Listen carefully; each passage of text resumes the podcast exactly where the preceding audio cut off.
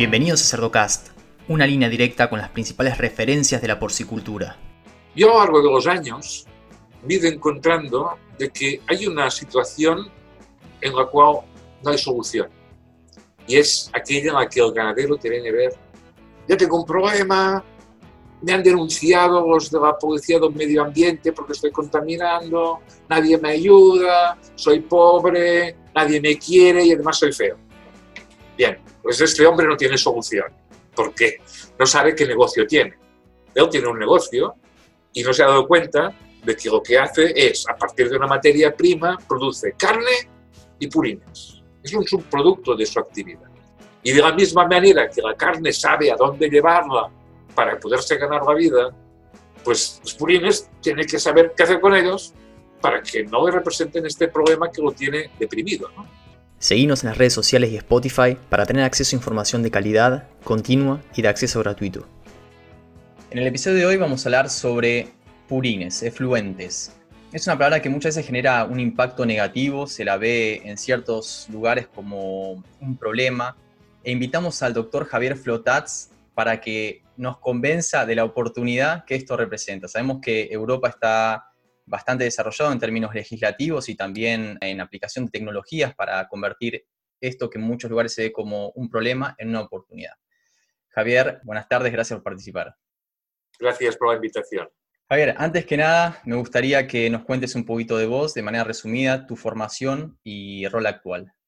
Mira, yo soy doctor ingeniero industrial, acabé los estudios de ingeniería industrial en 1981 y en el mismo eh, momento en que acabé empecé a trabajar con unos amigos y creamos una empresa dedicada a energías renovables en el año 1981. Y se ve que éramos muy valientes y no demasiado inteligentes porque en aquel momento era muy difícil en España sobrevivir con esto. Pero tuve, tuve una suerte y es de que un ganadero un ganadero que además tenía una, tiene una fábrica de producción de jamones y, otros embutidos, me pidió, me, encargó un proyecto de planta de biogás para una granja de cerdos nueva.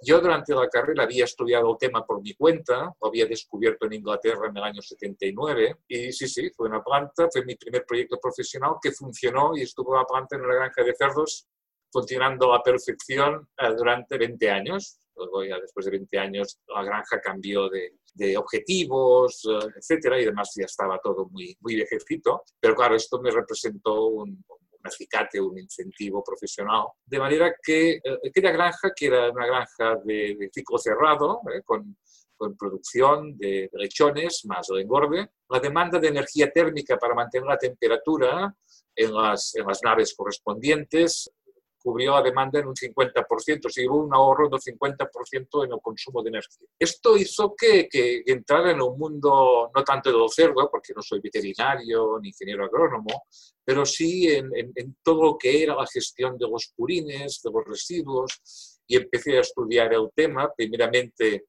hice mi tesis doctoral en el tema, mediante un reactor anaerobio para producir biogás con fuentes muy líquidos, y, y finalmente en el año 93 gané una plaza de profesor titular de Ingeniería Ambiental en la Universidad de Lleida y aquí hay a 100% de dedicación, no tan solo a los purines, sino a todo lo que son residuos orgánicos, aprovechamiento de residuos orgánicos, cotratamiento de purines con otros residuos de la industria alimentaria, ¿eh? codigestión para implementar la producción de biogás, sistemas de eliminación de nitrógeno y creé un equipo, creé un equipo dedicado a estos temas, con todo el abanico de, de, tecnologías que estudiamos.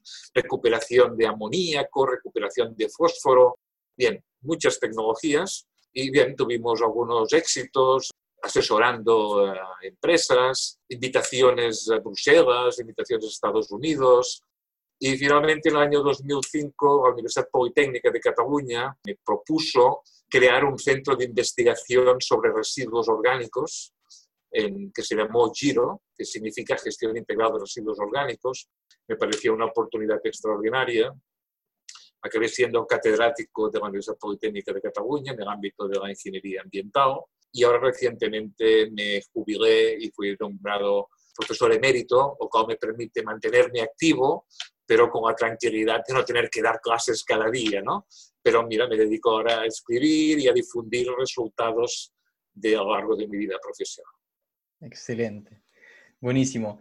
Javier, me gustaría que, que nos cuentes, a para entender dónde estamos parados, ¿cuál fue la evolución de los purines, de los efluentes en España o la Unión Europea, cuando se comenzó a ver como una oportunidad, como un recurso, y si esto antecedió a temas legislativos o fue una cuestión de imagen del sector, por el tema olores, si fue una ventaja económica que vieron, ¿qué fue lo que, lo que hizo que evolucione y que hoy en día algunos productores ya lo estén viendo como un recurso económico y ambiental?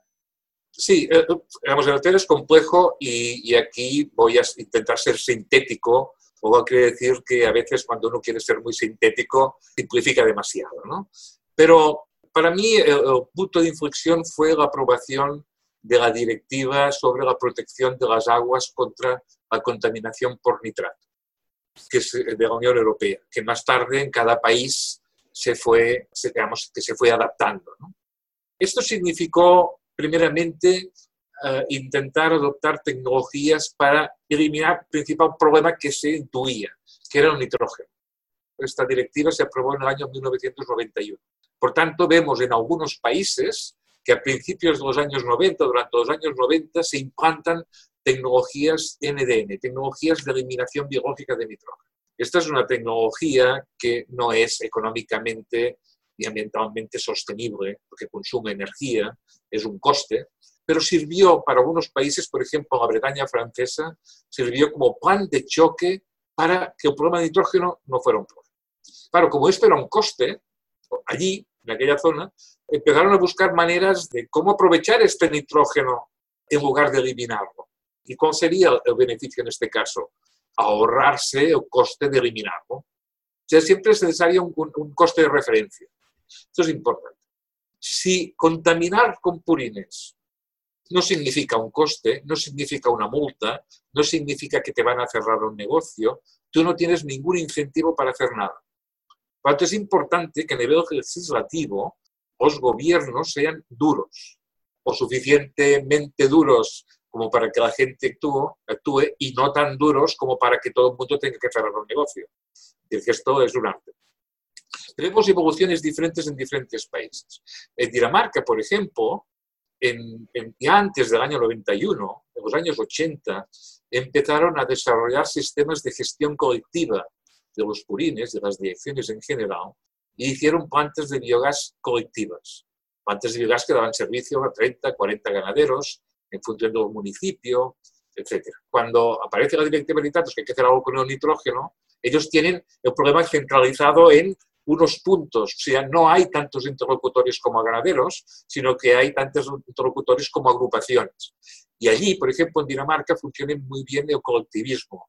De manera que allí, sabiendo que hacían ya biogás, lo que les preocupó más es cómo aplicar bien los purines que habían pasado por una digestión anaerobia para producir biogás cómo colocarlos bien en el suelo para evitar, o sea, con dosis adecuadas, los planes de fertilización, evitar las emisiones de amoníaco a la atmósfera, etc. O sea, cada país ha hecho su, su evolución un poco.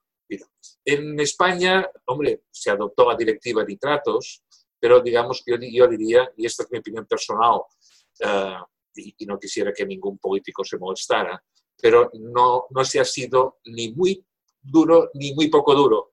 Se, se ha dejado que el sector fuera haciendo eh, intentar no, no presionar demasiado, lo cual a mí no me parece correcto. Ahora, ahora se empieza más, porque se ha visto que no, no se estaba haciendo bien. Hay ganaderos que sí que, que empezaron a copiar al resto de Europa y, y buscaron soluciones, y encontramos, nos encontramos que hay lugares por ejemplo, aquí en Cataluña hay un lugar donde los sistemas colectivos funcionan a la perfección. Otros se han copiado el, sistema, el tema del biogás para tener una autosuficiencia energética en la propia granja. Es decir, que un poco eh, se ha ido haciendo cosas diferentes. Ahora, por ejemplo, en Cataluña, en, en, España, hay 17 comunidades autónomas y este tema está transferido a las comunidades autónomas.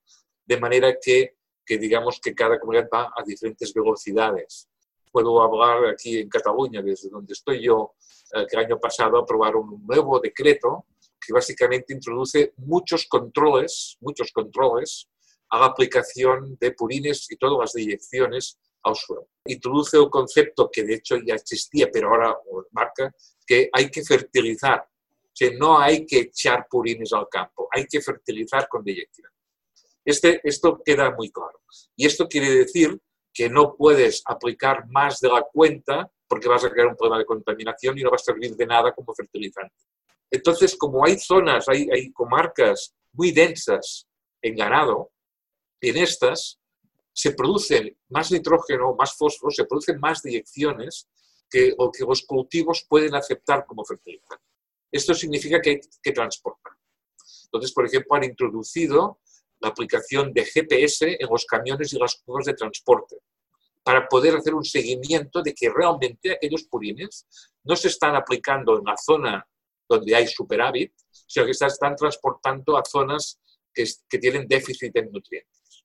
Estamos hablando de zonas muy densas, donde el balance, digamos, es de más de importación de nutrientes al área geográfica que de exportación, ¿no? Entonces, ahí es donde hace falta ver dónde estamos parados en ese balance y decidir dónde vamos a llevar el efluente a una zona donde pueda ser receptiva sin contaminar las napas por tener un exceso de, nitrógeno, ¿no? Si consigues adaptar, adaptar las dosis de aplicación a los cultivos adaptarlo a las necesidades de los cultivos y además aplicando estos purines en el momento en que el cultivo necesita, en el momento que el cultivo está creciendo. Si puedes, consigues adaptarte a esto, por tanto, una de las frases que digo a menudo es ponga un, un ingeniero agrónomo, un especialista en fertilización en su vida, o un ganadero que se asesore con un especialista en fertilización. ¿no? Esto es muy importante y tampoco, digamos, es un gran coste. ¿no? Si hay muchos ganaderos que están pidiendo el mismo asesoramiento.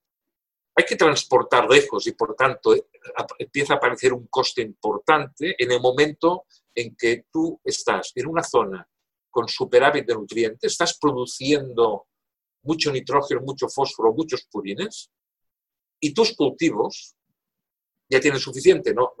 digamos que te sobra. Es cuando hay que transportar. Pues aquí tenemos ya un coste de referencia para, por ejemplo, pensar en si yo he de hacer un tratamiento o de aplicar alguna tecnología a mis purines. Si en lugar de transportar cubas con un 3% de sólidos, básicamente un 97% de lo que estoy transportando es agua, si yo concentro mediante de alguna manera, ¿cuánto me ahorro en el transporte? Si puedes evaluar este ahorro, ya sabes cuánto dinero tienes disponible para poder invertir en una tecnología. Claro, para tomar la decisión. Ahora, hay diferentes, diferentes escenarios, diferentes tecnologías a aplicar. ¿Cómo se puede sistematizar esto? Hay regiones, hay países enteros que son importadores de materias primas y seguramente tienen excedente de, de purines, de fluentes. Hay regiones también que les puede llegar a ocurrir eso, pero también hay situaciones en las que el productor produce animales, ¿no? Tiene, tiene una granja de cerdos y también tiene el campo como para utilizar esos efluentes. Entonces, ¿cómo podemos digamos, sistematizar la toma de decisiones en cuanto al manejo? Primeramente, eh, quisiera hacer notar una frase que has dicho, lo has dicho antes y ahora las vuelto a decir. ¿no? Cuando yo digo eh, zonas con superávit de nutrientes, eh, tú dices zonas importadoras de nutrientes. y esto es importante. Esto es importante porque al menos en Holanda, en algunas zonas, la Bretaña francesa, zonas de Cataluña, Aragón, en España, hay son zonas importadoras de nutrientes en forma de cereal y soja. O sea, esta es una tendencia mundial de industrialización del sector ganadero, o concretamente del sector porcino. Se produce animal allí donde hay un know-how, allí donde hay, hay, técnicos, hay eh, fábricas de producción de pienso, hay veterinarios, hay un know-how de genética, hay un ojo de, hay, hay, toda una infraestructura. Si concentras esto en una zona donde resulta que no se produce CLAO o no se produce suficientemente CLAO, hay que importar. Pero esto crea un problema, yo, desde mi punto de vista, de sostenibilidad de futuro. Que, podemos llamarlo, yo no soy un especialista, pero digamos que el problema de los purines tiene solución, es un tema de coste, pero lo que tal vez no pueda tener solución en un futuro es que en una zona especialista en producción de carne para su exportación. Producción de carne a partir de cereal de importación, conforme los combustibles fósiles sean más caros. Cuando mover un barco de soja desde Argentina o desde Brasil hasta España se tenga un coste demasiado elevado, ¿qué va a hacer este sector porcino especializado? No, va a poder asumir. ¿no? Por tanto, eh, yo pienso que, que, aquí hay un previo, que es en estas zonas que dependen tanto de esta industria, tienen que pensar en, el, en un futuro que va a estar marcado por el coste de las materias primas. Bueno, esto es importante. El hecho es que una vez tienes el problema, el problema se ha generado porque en una zona determinada del país se hay muchas granjas, hay mucho know muchas fábricas de pienso, mataderos industriales, transformadores, hay una actividad económica y, pum, y tenemos el problema de los, de los Bien, yo clasifico el problema en cuatro tipos o cuatro escenarios. El primero es los nutrientes que genera tu granja, que son de importación, pero que generan tu granja, son suficientes para fertilizar tus campos. Esta es una situación ideal. Por tanto, esta es una y la tecnología no ha de ser demasiado complicada porque tú de hecho ya tienes el problema prácticamente resuelto. Otra es que los nutrientes tú no, tienes suficiente cultivo, pero un vecino sí. Entonces tú tienes que poner de acuerdo con el vecino. Y aquí básicamente es un tema de buena vecindad, un acuerdo de colaboración, etc. La tercera situación es que para poder dar salida a tus nutrientes eh, necesitas muchos vecinos. Pero si estamos en una situación que hay realmente mucho excedente, tu problema es igual que otro ganadero que también es vecino. Por tanto, nos encontramos en una zona donde hay muchos ganaderos que pueden cobrar con muchos agricultores para poder solucionar el problema. Y el cuarto problema, que es el más difícil de todos, es combinando muchos ganaderos con muchos agricultores, no solucionas el problema. Todavía te sobran nutrientes. Y en este caso hay que hacer algo para poder exportar fuera de tu zona de estudio, ¿eh? tu comarca, tu país, ¿no? tu región, etc. Yo clasifico así. Digamos que poder sistematizar, primero tienes que definir cuál es tu escenario, dónde estás. A menudo uno no lo sabe dónde está el escenario. Solamente lo sabe aquel que tiene suficientes cultivos. Esto quiere decir que tiene que hacer un plan de fertilización.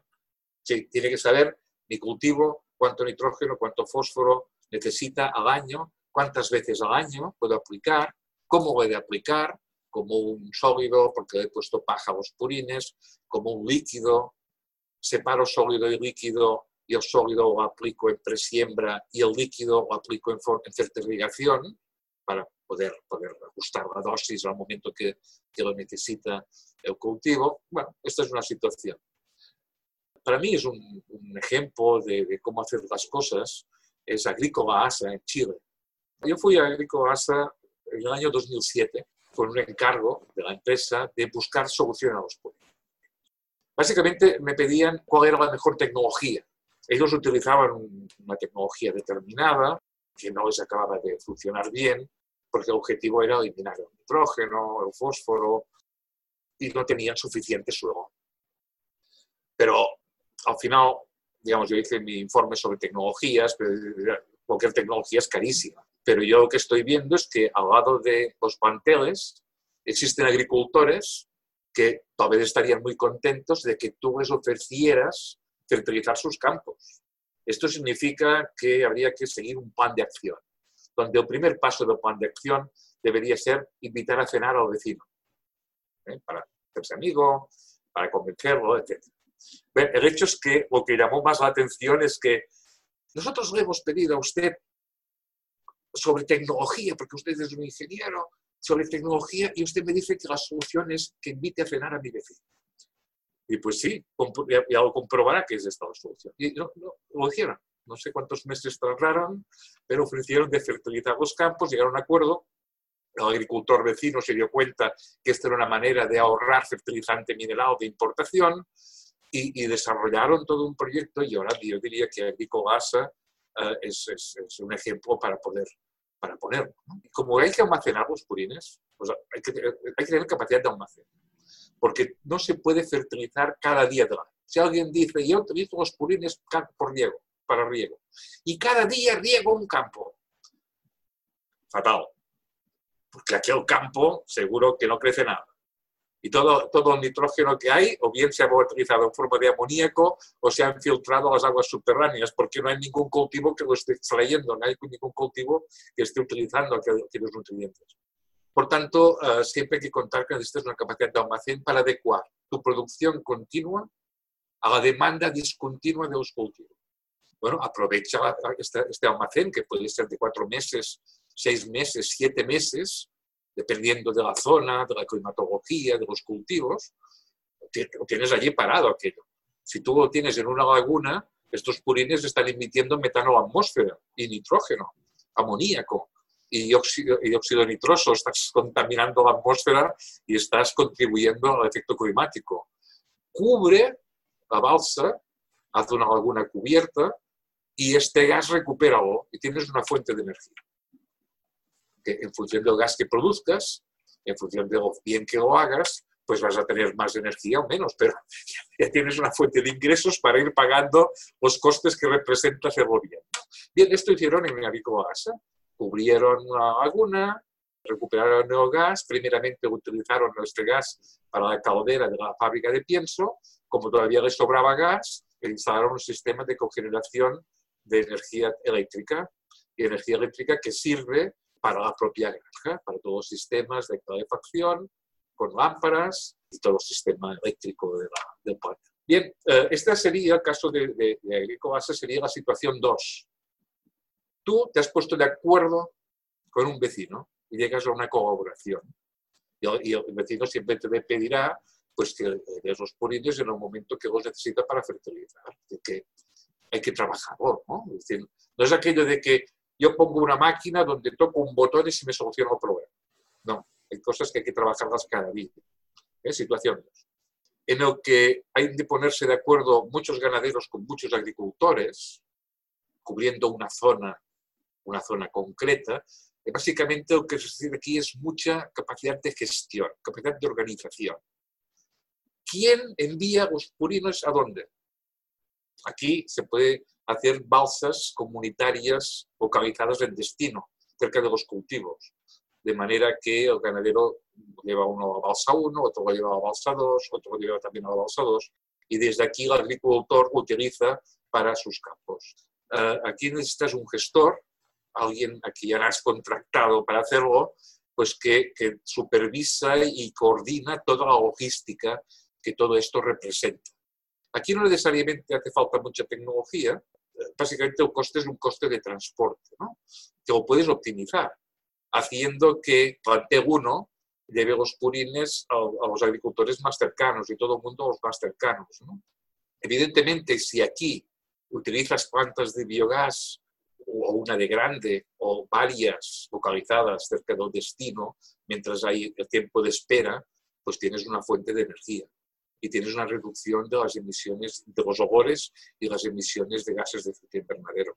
¿Esto es interesante o no? Pues todo depende, y esto hay que estudiarlo, depende de qué vas a hacer con este biogás, ¿eh? qué vas a hacer con esta energía. ¿Vas a ahorrar calefacción? ¿Vas a producir electricidad? ¿Vas, ¿Producirás suficiente gas como para depurarlo o inyectarlo a la red de gas natural? ¿Hay una industria cercana que te lo va a comprar porque le servirá para sus hornos? Si todo depende de la zona, pero digamos que hay tecnología disponible. Y, y la cuarta situación en la que hagas lo que hagas, aquí no vas a solucionar un problema porque resulta que hay poco cultivable, poca productividad agrícola. Esto es importante también. Si tienes granjas en un desierto, no hay cultivos para fertilizar. Es que la productividad agrícola es importante. Aquí en este caso solamente se pueden utilizar tecnologías que concentren los nutrientes y que permitan estos venderlos a largas distancias. Hay un ejemplo muy claro de Francia, la cooperativa Copel, que es el segundo productor de cerdos de Europa, que desarrolló eh, un sistema, un sistema track, un sistema track de limpieza de las naves, en el que cada 12 horas lo que hace es comprimir la fracción sólida de los purines en el slat o bajo el SLAT, bajo deslata hay una cierta pendiente, de manera que cada 12 horas o cada 24 horas una pala comprime la fracción sólida hacia arriba y el líquido se escurre hacia abajo. De manera que la propia nave es un separador sólido-líquido más eficiente que una centrífuga. O sea, el líquido sale por un lado y el sólido por el otro. Bien, ¿qué interés tiene hacerlo así? Pues que no has dado tiempo a que la urea se hidrolice amoníaco. Por tanto, las naves no huelen amoníaco. ¿eh? La mayoría del nitrógeno, orgánico no has dado tiempo a que se descomponga a, nitrógeno amoniacal. De manera que de orden del 55% del nitrógeno está en una fracción sólida. Y la fracción sólida es fácil de transportar. Puedes transportar mucho nitrógeno, un poco volumen. Y el líquido lo puedes utilizar por fertilización. Puedes automatizar su uso. Y el sólido se lleva a una central, central de la cooperativa, donde al lado de donde tienen uno de los mataderos, y con los residuos cárnicos, que hay grasa, por tanto tiene un poder calorífico, de la combustión de los residuos cárnicos tienen calor para secar esta fracción sólida y hacer compuestos como estos. Son, pellets, con, mucho nitrógeno, fósforo, potasio, selenio y todo. Y lo exportan a Kuwait, Arabia Saudita, etc. Bien, el año pasado inauguraron, además, antes del secado, inauguraron una planta de biogás que produce, produce biogás de la materia orgánica. Antes esto no lo hacían. Y con este biogás lo depuran y lo inyectan a la red de gas natural de Francia. De manera que venden, que la cooperativa vende un compuesto parecido a gas natural a la compañía de gas y cobra por ello.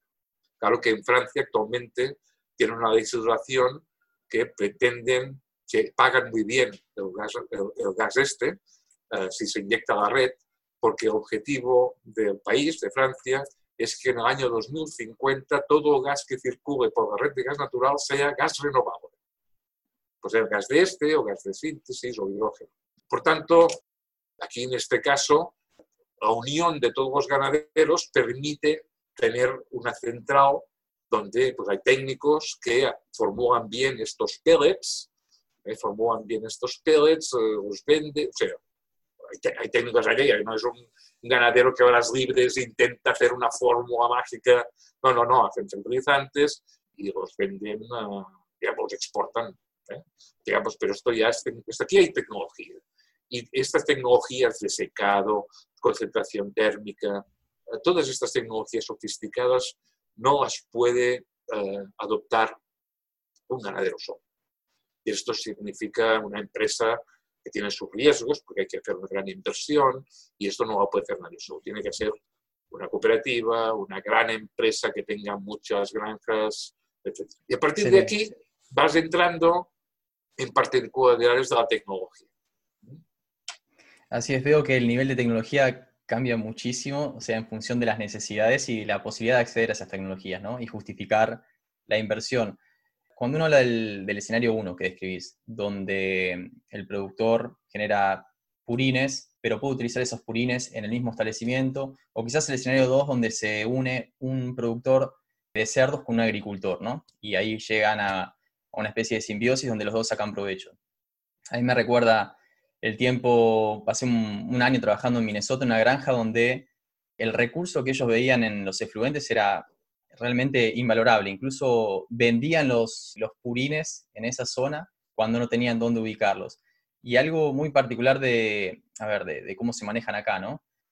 Eh, todas las granjas están, la mayoría, están concentradas en el cordón maicero, ¿no? En la zona productora de granos. Entonces, básicamente para poner un sitio de, producción de cerdos, pueden ser dos galpones win to finish o, cuatro galpones de 650 animales, que es una estructura que se repite mucho, tienen que tener el campo como para verter esos efluentes, ¿no? Entonces uno ve un pedazo de campo lleno de maíz y los cuatro galpones o los dos galpones win to finish en el medio. Y el costo de transporte es muy bajo. También simplifica muchísimo lo que es la inversión.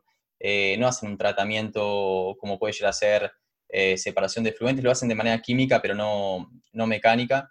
y tampoco tienen biodigestores, pero sí ven un recurso muy, muy importante que pueden utilizar a bajo costo de inversión, ¿no? Entonces, algo que te quería preguntar, en esta situación donde un productor tiene dónde ubicar los efluentes o donde un productor se asocia con un agricultor, ¿cuáles serían las opciones yendo de menor complejidad o menor inversión hacia eh, algo un poquito más elaborado como biodigestores y uso de, energía? En esta situación, yo pienso que aquí eh, hay dos tecnologías posibles con las que jugar. De hecho, es no jugar con tecnología, sencillamente, si ya te funciona todo bien, perfecto. La primera que te has de plantear, en todo caso, si te puede traer, dar un beneficio, es una separación sólido-líquido, ya sea química, ya sea física. ¿Y esto qué interés puede tener?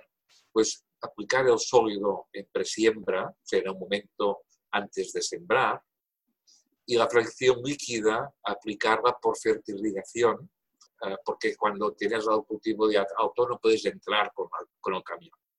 Entonces tienes que aplicarlo como un líquido, ya sea un gota a gota, etc. Aquí puede darse el caso que el nitrógeno amoniacal que hay en el líquido, si lo aplicas por, por, por, por un riego por aspersión, el amoníaco se te volatiliza y ha hecho mucho. En, en Dinamarca ha hecho fortuna la acidificación acidificación de, los purines o de la fracción líquida. Al acidificar con sulfúrico, porque al bajar el pH evitas que el amoníaco se volatilice. Por tanto, aprovechas todo, todo el fertilizante. Y han visto que esto económicamente, con el fertilizante mineral que te ahorras, sale a cuenta. Esta sería la primera. Esto es en función del cultivo, puede ser interesante o no. Y la segunda tecnología de pensar, independientemente si haces separación o no, es la digestión. Tú tienes que almacenar los purines un tiempo, porque, porque hay épocas en las que no puedes fertilizar. Épocas en que hace mucho frío, suelo está helado, no puedes fertilizar.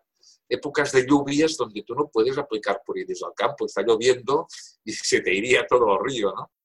Bien, tú necesitas una capacidad eh, aprovecha esta capacidad de almacén para producir biogás. Es interesante, si tú tienes una granja de selección o una granja de producción de lechones, tú tienes consumos de energía térmica en función de dónde estés climáticamente, tienes consumos de energía térmica para la primera edad y para los partos. Oye, tienes un combustible allí que te lo está produciendo los purines. No hace falta una gran tecnología. Hombre, si tú lo que quieres es, producir mucho gas porque quieres vender este gas refinado a red de gas natural o una empresa que lo va a comprimir para utilizarlo para tractores o para camiones, etcétera. Puede, digamos que es una fuente de recursos el biogás. Aparte de que te evita enviar metano a la atmósfera, porque lo estás utilizando. Esto en función de, de qué tipo de granja tengas, de qué tipo de plantel, puedes pensar en consumos propios si tienes que pensar en, refinar el gas para hacer funcionar el camión, el coche y el tractor, pues, hombre, tienes que necesitar un planteo muy grande para que esto te salga, porque el coste depende mucho de la escala. ¿eh? Te sale más barato conforme más grande es la instalación. Pero esto puede ser interesante. Por ejemplo, en el, escenario 1, muy cerca de aquí, de, donde estoy, yo, yo, vivo en Lleida, muy cerca de donde estoy, eh, unos 20 kilómetros, hay un planteo de producción de lechones que el hace biogás, es independiente energética. Tiene una caldera y tiene un equipo de generación eléctrica, generación eléctrica. De manera en verano hay mucho consumo de electricidad por los ventiladores para mantener eh, para, para, refrescar y mantener la temperatura más o menos estable. Hay mucha ventilación, mucho consumo de energía eléctrica. Automáticamente se pone en marcha, si hay más demanda de energía eléctrica que térmica, se pone en marcha el equipo de, de generación eléctrica. Eh, cuando en invierno la ventilación, no, digamos, no hay menos, hay menos consumo de energía eléctrica, pero hay más consumo de energía térmica para mantener la temperatura. Aquí tenemos un clima continental, mucho calor en verano, mucho frío en invierno.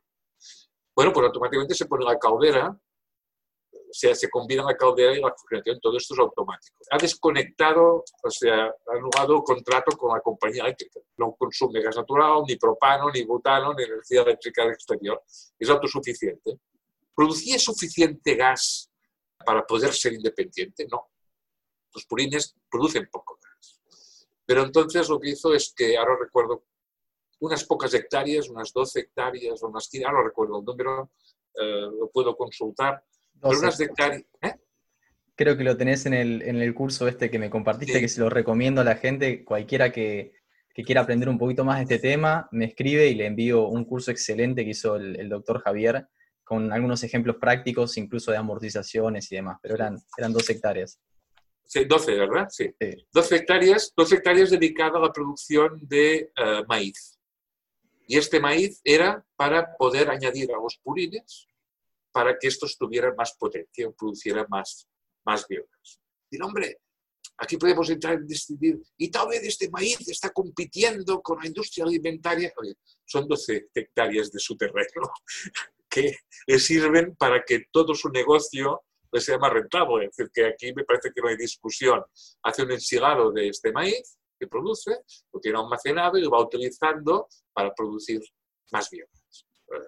Digamos, yo por mí también es un ejemplo, efectivamente lo, escribí como un ejemplo del escenario 1, ¿no? del, tipo de pro. E incluso hay algunos casos en el que el biogás puede utilizarse para alimentar una caldera que va a alimentar la peletizadora, ¿no? Para hacer pellets en lo que es recría, incluso crecimiento y terminación en función de la capacidad de peletizar que uno tenga y la disponibilidad de gas, ¿no?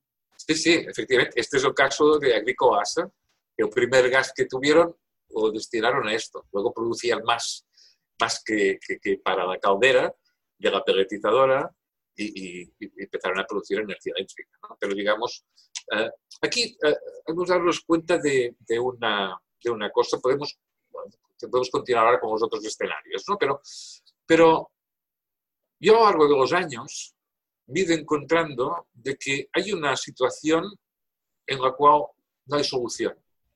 Y es aquella en la que el ganadero te viene a ver, ya tengo un problema, me han denunciado los de la policía del medio ambiente porque estoy contaminando, nadie me ayuda, soy pobre, nadie me quiere y además soy feo.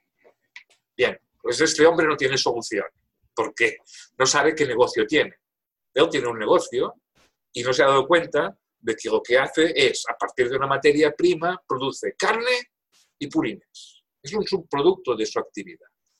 Y de la misma manera que la carne sabe a dónde llevarla para poderse ganar la vida, pues los purines tienen que saber qué hacer con ellos para que no representen este problema que lo tiene deprimido.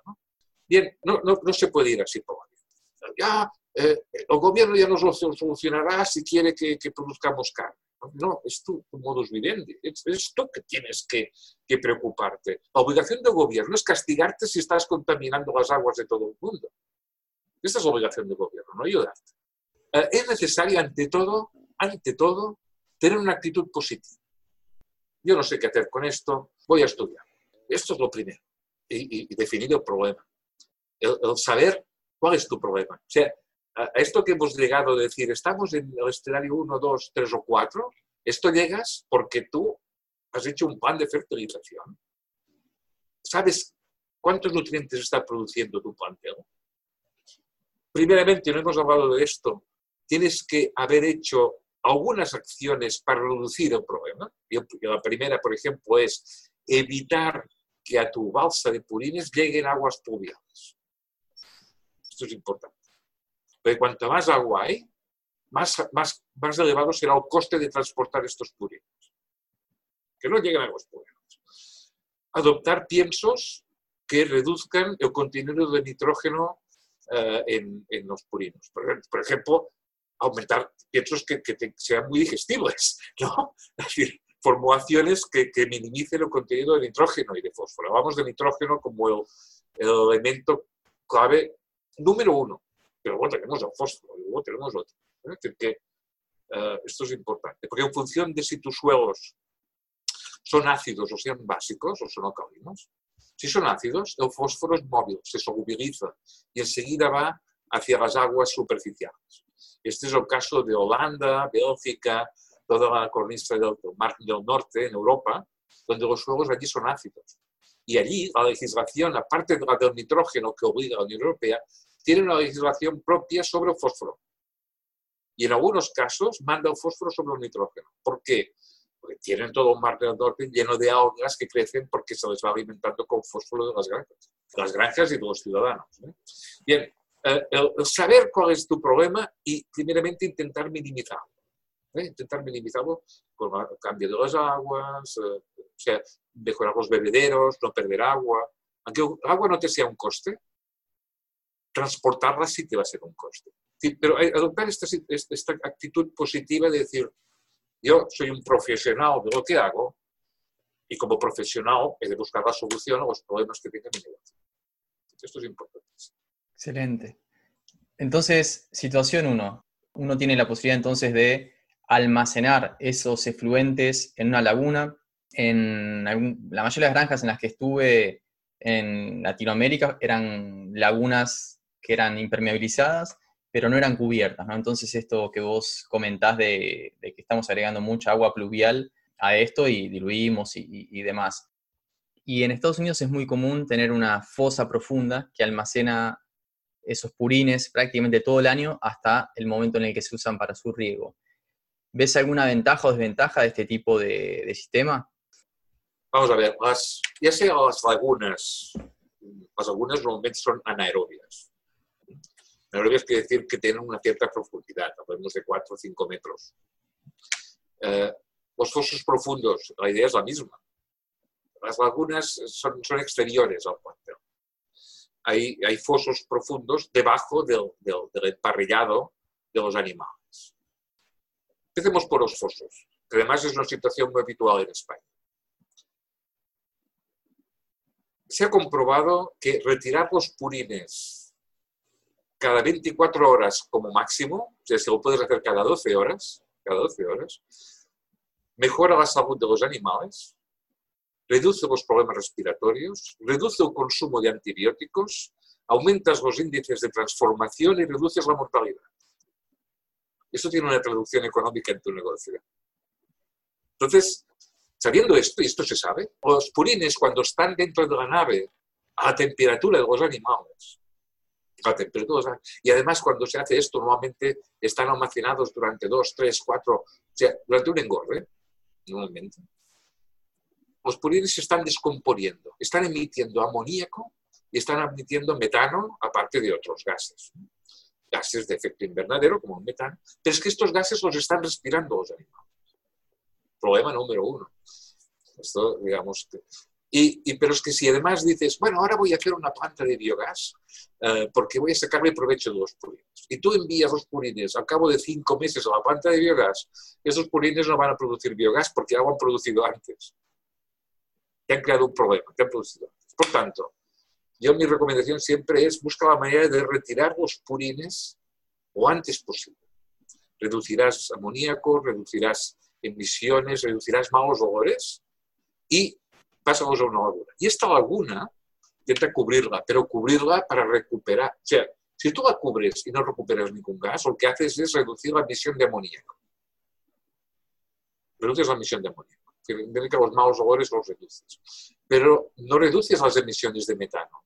El metano se va, va a quedar allí y va a escapar, si tú no lo utilizas, va a escapar por algún sitio, ¿no? Si no lo utilizas, está allí. Tarde o temprano va a salir. Por tanto, cubrir sin hacer nada solamente sirve para reducir las emisiones de amoníaco, que está bien. Reducción de lluvia ácida, mantener la, la, capacidad fertilizante de los purines, no está mal pero es poco. Si tú vas a gastarte el dinero para hacer una buena cúpula, sacarle un beneficio económico que es aprovechar este gas. ¿eh? Aprovechar este Claro, una granja que sea solamente de engorde no tiene prácticamente consumos de energía. Claro, esta, esta granja tiene un, digamos, debería aprovechar este gas y no tiene manera de hacerlo. Y aquí sí que es un, es un problema que no tiene, no tiene solución. La única solución que puede haber es que queme en una antorcha este gas para poder demostrar si es que en el estado donde está puede darle algún beneficio de reducción de gases de efecto invernadero. Pero digamos que no tiene demasiadas más opciones. O sea, reducirá amoníaco, etcétera, etcétera, pero este gas eh, no solamente le sacará un provecho si, en una granja de engorde, si de alguna manera puede justificar que está contribuyendo a la reducción de, las emisiones de amoníaco y de, metano a la atmósfera, reducción de gases de efecto invernadero y que de alguna manera alguien pague un céntimo por esto, ¿no? Así es. Y Javier, cuando hablamos de biodigestores, hay algunos comentarios que ya me han llegado de en mi área geográfica no es viable porque la temperatura no es apropiada para que las bacterias estén trabajando continuamente o de una manera constante a lo largo del año. ¿Hay alguna manera de suplir esto, de que si hay variaciones térmicas a lo largo del año, la producción de, metano sea continua de cualquier manera? Sí, claro, es mantener la temperatura. Eh, si tú, produces el gas, eh, ya tienes un combustible para mantener la temperatura. Bien. Eh, si tú vas a utilizar este gas para una caldera, pues parte de agua caliente, parte, la tendrás que dirigir mediante un intercambiador de calor a la, balsa para mantener la temperatura, una temperatura más o menos constante. Si es posible mantenerla entre 30 y 35 grados constante a lo largo del año, perfecto, porque, porque es, es una zona de temperatura, un régimen en el cual las bacterias se sienten cómodas. El óptimo está en 35, 37, pero si tú mantienes estable en 33, 34, 32, está, está bien. Eh, básicamente aquí lo que manda es qué vas a hacer con el gas. Si lo que vas a hacer con el gas no te permite que una parte de esta se destine al digestor, porque económicamente no te sale a cuenta, pues va a tener un problema en invierno. Muy bien, muy bien, Javier. A ver, ahora como para cerrar un poquito el episodio aprovechándote eh, como referente en el tema, conociendo la situación en diferentes partes del mundo, ¿qué consejo le podrías dar a los productores como para que aprovechen un poco ese mensaje, se asesoren y, puedan de repente pasar de ver esto como un problema a una oportunidad? Sí, lo primeramente es que, es que se asesoren con especialistas de fertilización que piensen que la primera prioridad de los purines son fertilizar. Yo recuerdo de pequeñito, mi abuelo utilizaba purines y el estiércol de, otros animales de casa y, los cuidaba y hacía compost y lo aplicaba a los tomates o a las judías en función de la calidad que había salido. Había una cultura popular al respecto eh, que la hemos perdido. Básicamente lo hemos perdido porque ya no hacemos sea, no hay las casas de campo que tienen cuatro animales y cuatro tomateras, ¿no? Ahora tenemos granjas de 40.000 animales y tenemos cultivos extensivos. Y en cambio no hemos sustituido aquella cultura popular por una cultura tecnológica, ¿no? que haga lo mismo pero a otro nivel. Bien, primero hay que pensar que lo que voy a hacer es fertilizar. Esto es lo primero. Y si, y si no tengo suficiente suelo, eh, voy a buscar y por tanto hay de buscar agricultores. Y hay que poder demostrar pues, que, los purines son un buen fertilizante y lo son. Lo son siempre y cuando hayan tenido un tiempo de almacenamiento, de manera que la materia orgánica fácilmente degradable haya desaparecido y no, y no huelan tanto. Por eso es interesante cubrir. Pero luego no, se trata de echar los purines al campo. Hay que fertilizar con purines. Y aquí hay que poner algún especialista en fertilización a jugar, a que te asesore, o que asesore a tu vecino que es agricultor. Porque esto, si esto tiene solución, o que puedes hacer entre que tú lo produces y, utilizas como fertilizante, o sea, lo que hay en medio, ya, ya lo tienes claro, hay que adecuar lo que hay en medio para que el, objetivo final funcione. ¿Qué poner en medio? ¿Una balsa de cuántos meses? De cinco meses. Bueno, pues de cinco meses. Esto va a ser muy caro, sí, pero si no haces nada, ¿cuál va a ser el precio de todo? ¿no? que, pero hay que tener muy claro el objetivo, ¿eh? Y, a partir de aquí ir montando el, proyecto es un puzzle. Muy bien, Javier, muchísimas gracias por tu participación. Vamos a, a distribuir este, este curso que me proporcionaste, que realmente es excelente, se lo recomiendo a cualquiera que esté escuchando. Y vamos a estar en contacto porque claramente hay, hay muchas preguntas que se desprenden de esto. Podemos hablar de biodigestores, la tecnología un poquito más profundizando sobre el tema, lagunas y seguramente va a haber oportunidad en otro episodio. Muchas gracias. Abrazo grande. Y a los que llegaron hasta acá les voy a pedir que si están escuchando esto desde iTunes, que le den 5 estrellas en caso de que les haya gustado. Si lo están escuchando de Spotify, que sigan Cerdocast, que nos ayudan a posicionar el podcast. Y que si el contenido del episodio les resultó útil, no dejen de difundirlo o whatsappeárselo a algún productor, algún tomador de decisiones que le pueda resultar útil. Un abrazo grande y hasta el próximo episodio.